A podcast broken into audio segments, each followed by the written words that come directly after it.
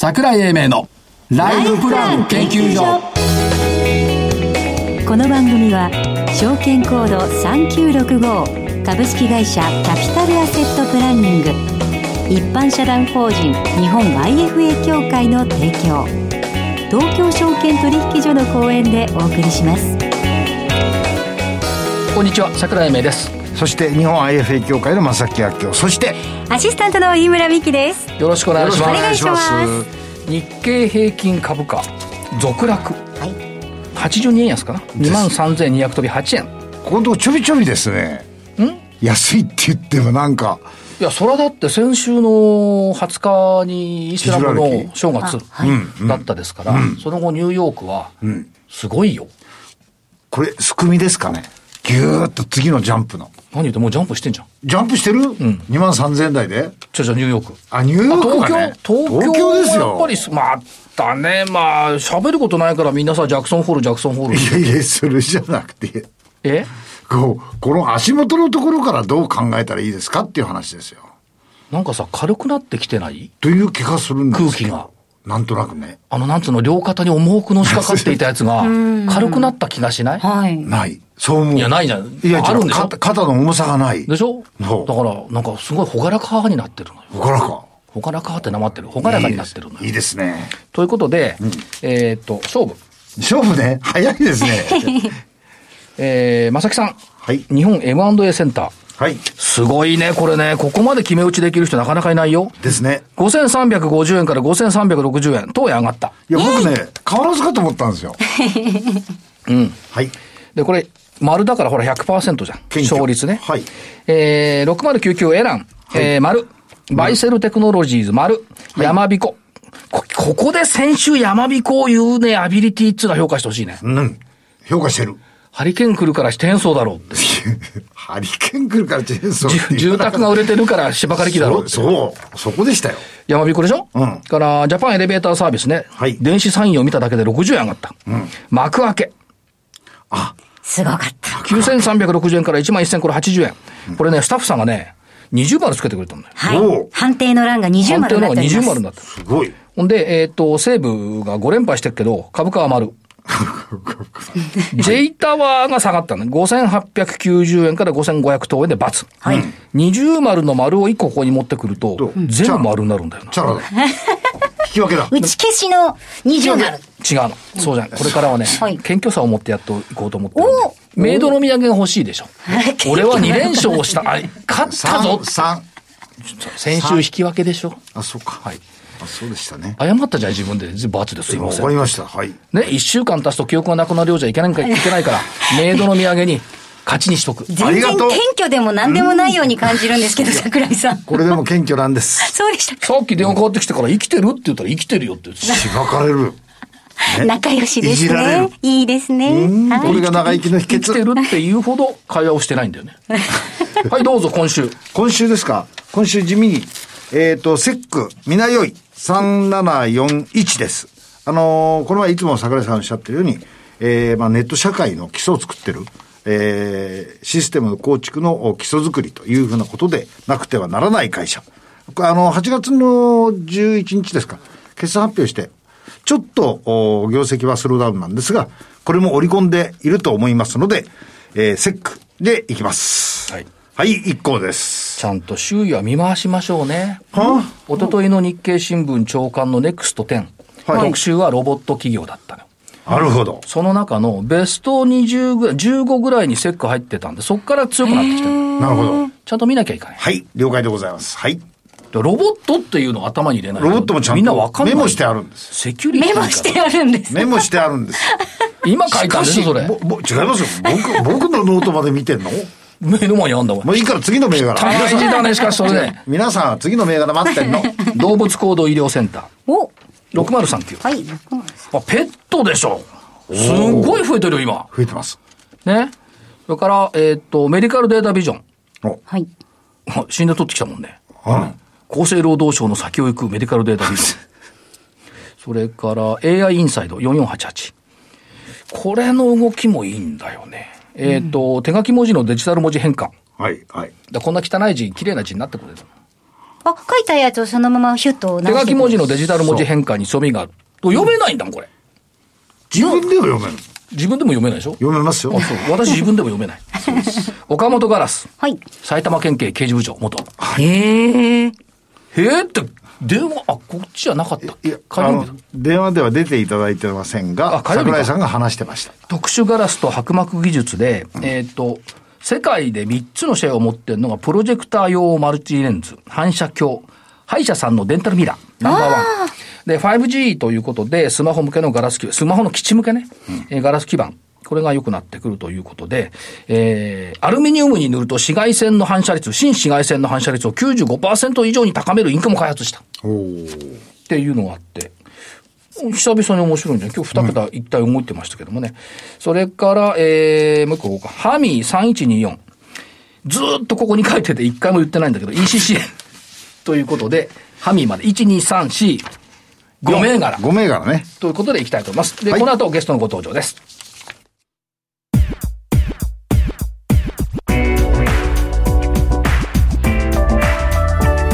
桜井英明のライフプラン研究所。本日のゲストご紹介しましょう。証券コード3916東証一部上場デジタルインフォメーションテクノロジー株式会社代表取締役社長市川聡さんです。市川さんよろしくお願いします。よろしくお願いいたします。よろしくお願いします。お願いしま聡さんでよろしかったですよね。そうです。そうです。最近ね、この仕事やってからね、お名前をね、気にするようになって。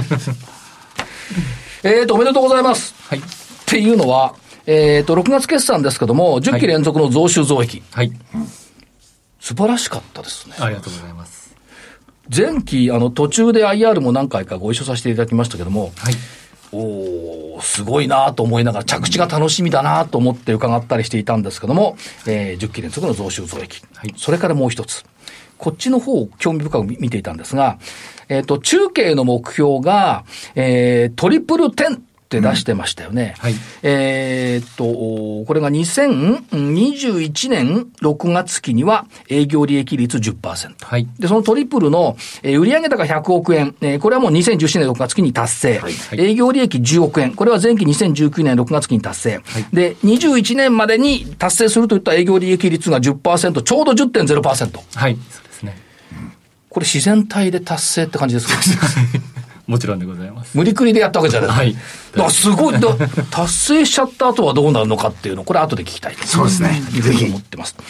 で、前期振り返っていただくと、どうでしょう、3つの事業がありますけども、はいえー1つ目、ビジネスソリューション事業。こちらいかがだったでしょうか、そうですね。ここに関しましては、本当にお客様の業務システム、そこを開発するでありますとか、はい。あとその作ったシステムを運用サポートしていく、そういったところが主体になってくるんですけれども、まあ、その中で今までそのいただいていた仕事の形、はい。その人、我々こう人材を派遣してっていうところから、割とこの、その仕事を請け負ってっていう、そういった請負の仕事の比率を上げていったりですとか、はい。そういった中で収益力をアップするっていうところでありますとか、あとまあ運用サポート、ここは本当にお客様の一番近くで仕事する形になりますので、はいまあ、ちょっとコロナ禍で第4クォーターとか、若干我々も一旦厳しい、そういった状況が見え隠れしたんですけども、はいまあ、その中で運用サポート、お客様に密着してますので、まあ、なかなかそこに関してはしその仕事量が減らされず、しっかり維持できている、そういった形で、えーいい仕上がりになっておりますね。はい。いい仕上がりでした。もう一つ、これも多分いい仕上がりだと思うんですが、エンベデッドソリューション事業、はい。組み込みソフトはい。のところですが、こちらも業容拡大ですね。はい。こちらに関しましては、もうこの5、6年ずっと車関係にシフトしていった中で、いわゆるまあケースっていう、いわゆるこのコネクティッドでありますとか、はい。まあその自動運転、そういった本当にこれからその、エリアを拡大していく、その完成車メーカーさんも力を入れていく、そういったところに関しまして、我々、その、しっかりその領域の仕事を取っていっはいて拡大してきましたので、この中でこちらも第4クォーター、やはりまあ製造業、コロナ禍の中で若干仕事が絞られるような雰囲気が見えられたんですけども、はいまあその、今その通年ではしっかりと仕事を拡大して、まあ自動車関係のところでしっかり売上利益拡大できた、そういったところでございます。組み込みは止まらないと。はい。いう感じです そうですね。あと、我々いつもこう伺ってるのは、自社商品事業を大きく分けると2つになると思いますけども、はいえーサイバーセキュリティカーナビのウェブアルゴス。はい。それから、あーまあ、DX って言っていいと思うんですよ、ゾブロス。はいそうですねこの2つが、まあ、社会的課題解決ということですけども、やっぱ拡大基調ですね。そうですね。基本的にはずっとその、特にセキュリティの方ですと、はい。割とその、ある程度、このサーバーサイドのセキュリティ、その今までですとこう防御をするっていうところから、はい。やはりまあいろんな攻撃に対して防御しても防御しきれない、であればわれわれの考え方、われわれの製品の考え方というのが、そのやられ、その攻撃されたら、その正しい、その瞬間に検知をして、元の正しい状態に復旧するっていう、そういった新しい考え方がだいぶ世の中に普及してきまして、はい。この中で、こちらも第4クォーター、若干その新しいお客様のクロージング、そういったところが滞ったところもあるんですけども、はいまあ、通年を通しては、えー拡大、成長路線、えーしっかり取ることができております。社長はやっぱりウェブアルゴスの、はいその、例えばホームページを改ざんされたらすぐ戻すっていう、はいこの発想ってやっぱすごいですよね。ありがとうございます。ね だから受験見させてもらってね。コロナにかかったらすぐ健康にしちゃえばコロナはどっか行っちゃうだろうと、ここ一緒ですよね。はい、そうですね。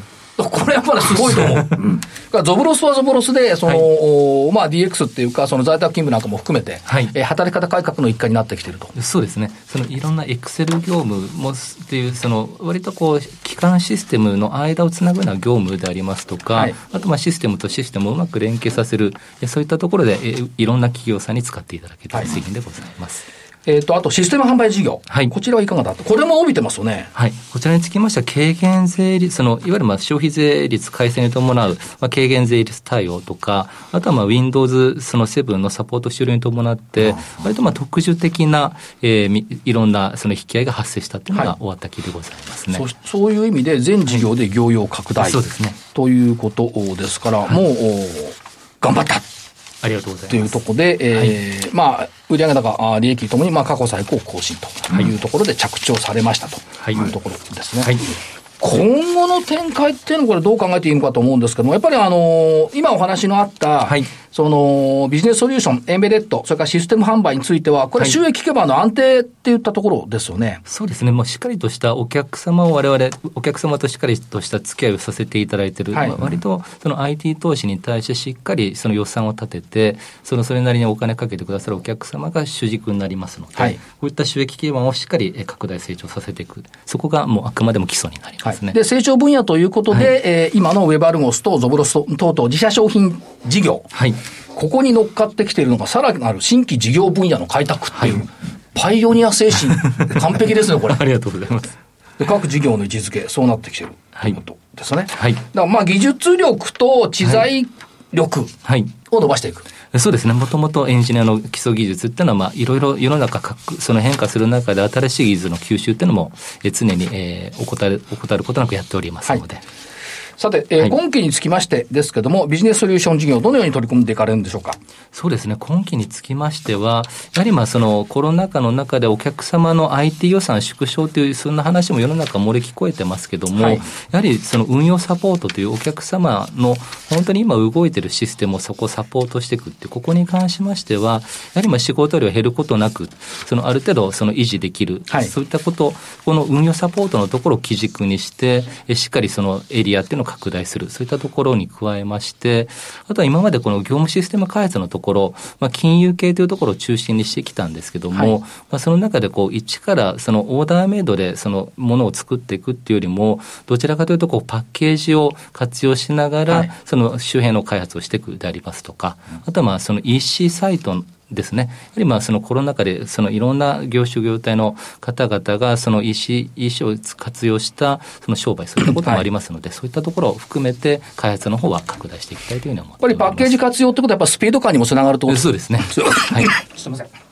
はい。えっ、と、エンベデッドソリューションのところはいかがでしょうか？はい。こちらにつきましては、その主軸のところの車、車関係ですね。はいここも、いわゆるもうコネクティッド、その自動運転、そういったところをえしっかりえ注力しながら、まあ、きその既存のしっかりとしたお客様ありますので、はいまあ、その中で大きく減ることはないと思ってますので、ここの牙城を維持しながら、あとはまあ車完成車メーカーさんの決算状況、必ずしも良くない状況ですので、もし少し減る分に関、減ることがあるような、そういったものに関しましては、まあ、いわゆるまあ IoT という切り口、ええまあ、この中で、その、車以外の業界に関しましても、しっかり、えー仕事を確保して、まあ、対前期比でしっかり伸ばしていきたいというふうに思っております。これは日本だけじゃないですもんね。世界の話ですもんね。はいまあ、前期比でいくと売上高でいくと11%、11.5%を今そうですね。見越しているとはいいうこと。はいさらに、自社商品事業については、来期22.1%増の予定なんですよ。そうですね。自社商品のところに関しましては、やはりその、終わった期に関しましては、結構、その、第4クォーター、その、引き合いのクロージングですね、特に新しいお客様、新規のお客様のクロージング、そういったところに、その3月、4月、5月って苦労しましたけども、逆にこの引き合い案件が溜まってたものがちょうど今走ってる、我々の7月以降のところで、だいぶ案件が活性化してますので、割とその、今走ってる期に関しては、しっかり数字出せるんじゃないかなというふうに思います。そうそう、数字はさっきの11.5%前期ですよね。で、22.1%も前期と。そうですねいうことですね。失礼しました。はいあとはシステム販売事業。はい。こちらにつきましてはですね、その終わった期が、やはりまあ、まあ特殊的なその需要がありましたので、売上利益ともに非常に大きく、その例年に比べると大きく、その売上利益高かったですので、その今今走ってる期に関しましても、まあ、巡航速度というか、はい。今までのペースに戻るのかなという、そういった状況でございます。ということで、まあ、今期については、はい。成長領域を拡大させるとはい。言ったところ、それからこの現場力の強化っていうのがね、やっぱりいい言葉が入ってきてるというところ。あと社長どうですか？コロナの影響と見通しはどんな感じですか？そうですね、コロナの影響、当然その、そのいろんなお客様が、その、もともと立てているその IT の予算というか、はい。まあ、そういったものを、その10月以降、ちょうどお客様のほとんどの決算が、その3月決算、そうすると10月以降がはい、その下期の決算、その予算になるんですけども、ここがいろいろ絞られてくるっていうような話もいろいろ聞いてますけれども、ただ、我々が、その既存のお客様、そこはちゃんとその維持しながら、はい。まあ、新しい新規のお客様の開拓も随時進めてますので、あとはもう世の中的な IT の需要って、やはりまあ我々のセキュリティ、業務効率化とか、そういった部分を含めてトータル的には十分あると思ってますので、はい。というところで、はい。えー見通しをお話しいただいたとはい。いうところですね。はい。まあ、あの、今期全体で見ると、はい。前期並みはまあ確保するとい。ったような見通しを今出されていると。もう基本的にはもうその、今まで10期連続成長してきましたので、はい。これをまあ11期、12期続けていくために、少なくとも前期やった数字に関してはクリアしていこうという、はい。そういった目標設定でございます。だからそれはまあ最低限そこまではやりましょう。ということです。ですで特にあれですね、やっぱり、自社商品事業のところっていうのは、やっぱり、まあ、あの分母もそんな大きくまだないですけども、はい。伸び率としては期待ができるところ。そうですね、ここに関しましては、もともとこう作り終えた自社商品の販売になりますので、はい。まあ、基本的には今、その既存のその主軸になっている事業に比べると、粗利率というか、その粗利額、そういったところも大きいですので、はいここの比率を増やすことによって収益力を上げていきたいというふうに思っています。あとは株主還元のところですが、はいまあ、配当、自社株購入等々ありますけども、これ、どのようなお考えでおられますか、基本的には配当成功30%以上、はいでそういったところをえ必達する、そういったところを目標設定にしております。ですから、まあ、あの、おやっぱり世世が求めているものを提供しているっていうふうに考えていいんですかね？ありがとうございます。基本的にはまあセキュリティ業業務効率化、やっぱりその IT の中でも、今、旬のところを我々、はいえー注力してやらせてもらっているというふうに思っておりますそれから。もう一つはそのコロナっていうこともありますけれども、やっぱりその DX っていう、コロナの横にこう DX の推進でスピード感が出てきたんですけども、そね。れはやっぱり対応するっていう方向性？そうですね、そのコロナの中で、やはりまあ必要な、IT の要素で必要なものというと、例えばこう在宅勤務の中で、今までこう臨時書にハンコを回して決済していたようなものが、まあ基本的にはまあ電子電子の中、電子の取引の中でこう承認していくような、そういったものが世の中必要になっている、そういったことに関しまして、我々こう自社のプロダクトの開発もさることながら、まあ他社のサービス、そういったものも担ぎながら、お客様のニーズに迅速に応えていきたいというふうに思っております。というところで、えっ、と、中継の目標トリプル10、はい。えー売上高100億、営業利益10億、達成達成ときて、営業利益率10%、前倒し達成ときました。はい。この先の中継ってのは社長どう考えてますか？ちょうど我々この3年ごとの計画っていうのをその作っていく、その中で今もと、もともと作った3年計画の今、最終年度になりますので、はいはい。そうすると、この今走ってる期が終わった次の期からが新しい3年間になりますので、この3年間の計画に関しましては、ちょうどまあ来年の今頃にその皆さんに発表できるような、はい。そういった形で今、これから順次進めていって、まあ、その年明けぐらいからも、その具体的にこうやっていくんだっていう、そういったプランニングをしながら、まあ、ちょうどその来年の今ぐらいの時期に皆さんに喜んでいただけるようなものを発表できればなというふうに思っております。じっくり練りながらいいものを作っていただく。はい。そうですね。はい。最後に社長、一言投資家さんにメッセージ頂戴できるとありがたいんですが。はい。えっ、と、今まで、えー、10年間連続で、えー、増収増益ということで、えー、しっかりやってきましたので、これを今後も続けられるようにしっかり頑張っていきたいと思いますので、えー、皆様、えー、よろしくお願いいたします。本日のゲスト、デジタルインフォメーションテクノロジー株式会社代表取締役社長、市川聡さんでした。市川社長、ありがとうございました。ありがとうございました。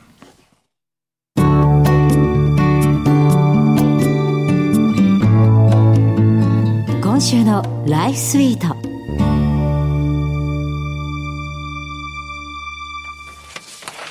て、このコーナーでは、キャピタルアセットプランニングが開発したライフプランシミュレーションツール、ライフスイートを使い、えー、ライフプランニングを皆さんと一緒に学んでいきたいと思います。えー、先週はですね、IFA 法人 i パートナーズフィナンシャル IFA の塩本香織さんとの面談の様子をお聞きいただきましたが、えー、今日は全4回の2回目となります。えー、前回は関係性のあるもので運用するのがいいのではというアドバイスで終わりました。今回は具体的な商品に話が及びます。それではお聞きください。積み立てをするにしても、例えば国のやっている個人事業主さんだから、イデコとか、はいで、イデコなんかを始めてしまうと、無理に、まあ、税金が、あの、軽減されるから、うん、あの、イデコっていう制度を使って、毎月毎月将来の年金を積み立てていくなんていうふうなこともできる。積み立てとしては考え方の一つなんだけれども、はい、それをやってしまうと、2年後にとか5年後に必要。うん、それは解約絶対できないものなので、はい、で、宮村さんのお話聞いていると、最初にイデコとかそういったことを今考えるっていうよりは、それ少額でやってもいいと思うんだけれども、どちらかというと中心となるのは投資信託の積み立て、証券会社で投資信託を積み立てるっていうような感じが一番向いてそうだなっていうふうには感じまし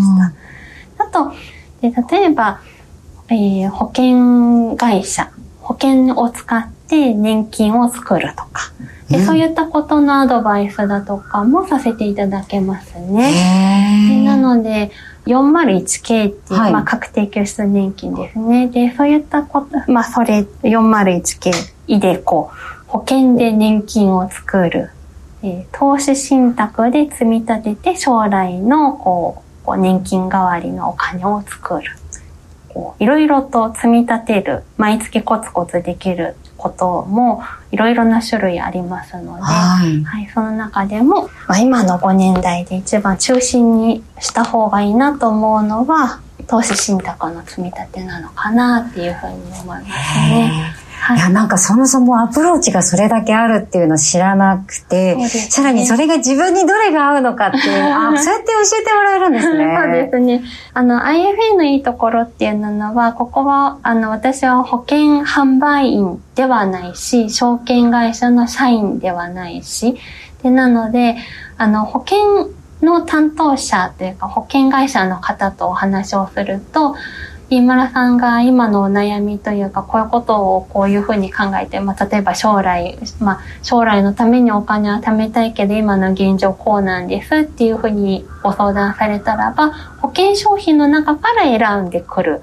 証券会社に今のお悩みご相談されたらば、えー、証券会社の中で投資信託の積み立てとか、うん、投資信託、まあ株式、まあ債券、そういったものを提案されるしかないと思うんですけれども、あの、いろいろな、こう、ご提案ができるのが IFA なので、うん、で、その中から一番合ってそうかなっていうものを、こう、考えて、お話を、まあ、もっとお伺いしたいんですけど、今、ちょっと今日は、あの、1時間ぐらいのご相談の時間いただいているので、その中でこう感じるのは、投資信託の積み立てが一番向いてるかなっていうふうに思いますね。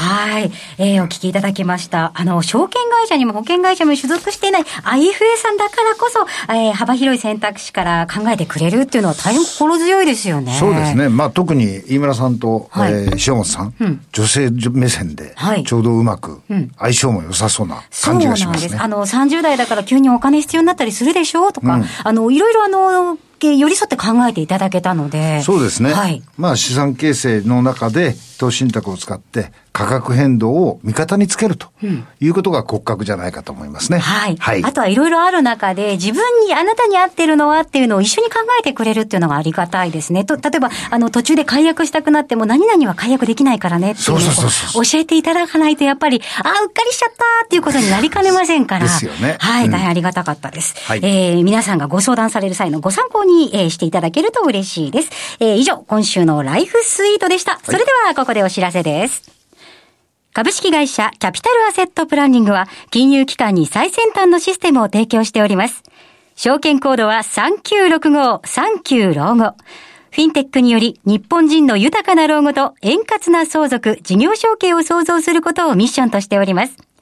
国内42社の生命保険会社のうち2社に1社が当社のシステムを利用し、政府の設計から申し込み、契約締結に至る政府販売プロセスをペーパーレスにより実現しております。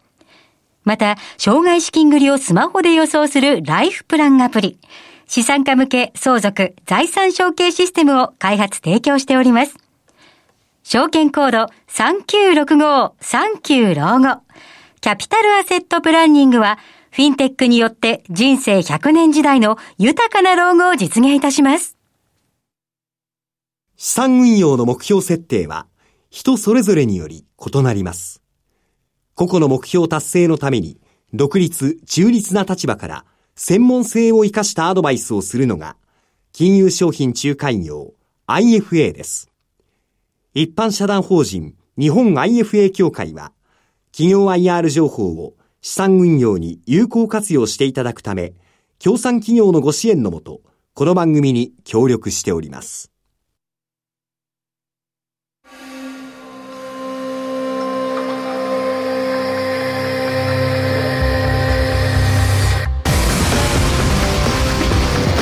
桜井英明のライフプラン研究所この番組は、証券コード3965株式会社キャピタルアセットプランニング一般社団法人日本 IFA 協会の提供、東京証券取引所の講演でお送りしました。なお、この番組は、投資、その他の行動を勧誘するものではありません。